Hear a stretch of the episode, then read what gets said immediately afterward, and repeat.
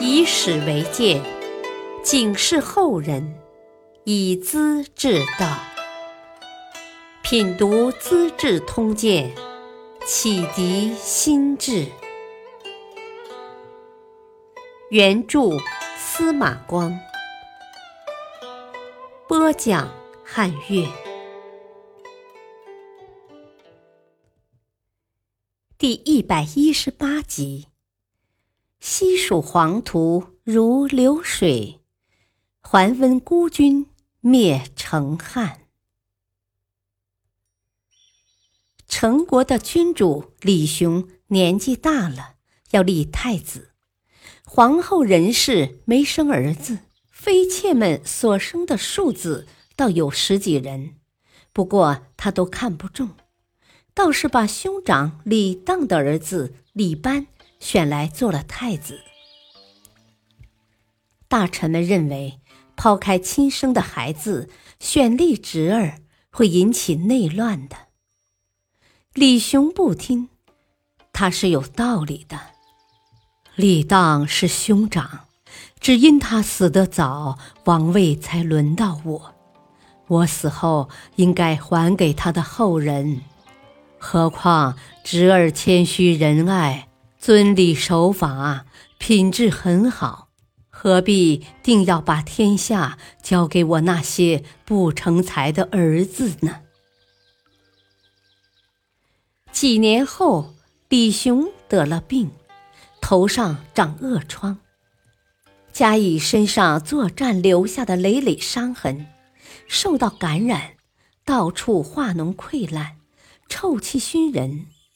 儿子们都躲得远远的，只有太子李班日夜守护，衣不解带。有时脓血淤积，他毫不犹豫地用口吸出，减轻叔父的痛苦。不久，李雄死了，李班便继承了帝位。李雄的儿子李悦心里不服。趁李班夜间守灵哭泣尽礼的机会，摸到身边，一刀捅进背心，把才登帝位的堂兄杀了。不过李悦自己并没有当皇帝，而是把弟弟李七拥戴出来接位，自己当相国和建宁王，主持政务，其余兄弟也各有封赏。李七本来多才多艺，名声很好，当了皇帝后却变坏了。他怀疑兄弟们会夺权，不断诛杀，连妇女家财也全部没收，搞得兄弟之间关系极紧张。汉王李寿一向有威信，深受猜忌，每当要入朝觐见的时候。他就谎报军情，说东边的晋朝军队有所动作，涪城首当其冲，我不能离开，借以逃避诛戮。不久，李寿和儿子李氏内外沟通，出兵攻取成都，把李七幽禁起来。手下有些人劝李寿改称成都王，向晋朝称臣。把李七送到健康，不要再当皇帝了。但是任调和另一些人却劝他做皇帝。李寿拿不定主意，叫太史官给他占卜。占卦的人告诉他：“啊，可以当几年天子。”任调怂恿李寿：“啊，干一天也值啊，何况有几年呢？”谢思明反对，我当几年天子，比起世世代代当国王怎么样？李寿一拍胸脯：“朝闻道，夕死何已？”这本是孔子的话：“早晨听到真理，晚上死也值得。”李寿的意思是。做一天皇帝也是值得的，随即改国号为汉，改年号为汉兴，立李氏为皇太子，启用自己的部署，把原来成国的旧臣全部撤掉。历史上称李特的后人在四川所建立的政权为成汉，就是把李雄的成和李寿的汉合起来说的。忧求的李七愤愤不平，仰天长叹：“唉，我这堂堂的陈国皇帝，竟然封个什么穷都公！”连县令也不如，活着干什么？便自缢死了。李寿也像李七一样，借口谋反，把所有同父异母的兄弟全部诛灭，皇帝当得津津有味。李寿太得意了，汉国的周围都是高山峻岭。一条大江穿过长长的三峡，封闭的天衣无缝，容易守，难得攻。一夫当关，万夫莫开。再加上成都平原的物产特别丰富，世人称为天府之国。随他外面的世界你攻我打，闹哄哄，任我里边乐陶陶。还有什么可以顾虑的呢？李寿叫太子李氏主持政务，他要好好享受了。他羡慕后赵邺都的繁华，又学习石虎杀人立威，把各郡的老百姓按户口计算，一家如有三个男丁，就抽一个到成都来做工，修建宫殿，制造日用工艺品。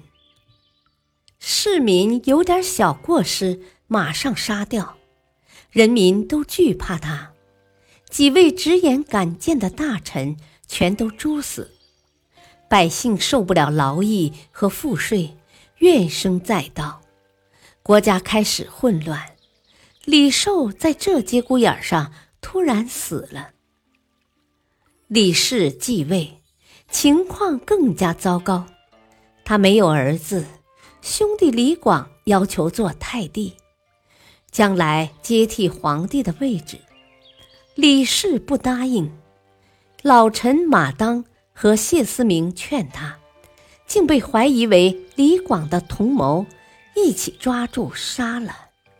谢思明临死时叹息道：“唉，国家不亡，是有我们几个老臣在。”从今以后，完了，完了！百姓看到他们的结局，无不哀伤。李氏并不觉悟，住在深宫里，拒绝接见大臣，只听身边几个亲信的话，越来越孤立。亡国之事不可避免了。东晋的安西将军桓温。早已做好了军事准备，这时候他派出袁乔当先锋，出兵西蜀。朝廷中不少人怕此去道路险恶，桓温兵力单薄，不能成功。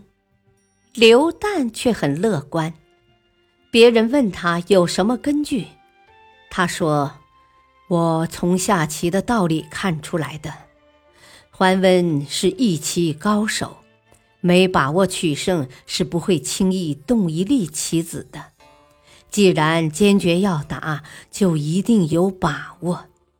不过怕他平定巴蜀之后回来就要专制朝政了，这倒是叫人担心的。桓温一路进攻，势如破竹，没有遇到抵抗。很快就打到了彭模，今四川彭山县。谋士们主张兵分两路，借以分散李氏的兵力。袁乔不赞成，我们是孤军深入，只能胜不能败。胜了一鼓作气，人心齐；败了将没有葬身之地。如果分成两路，兵力单薄，一路失败。军心动摇，另一路也就不战自溃了。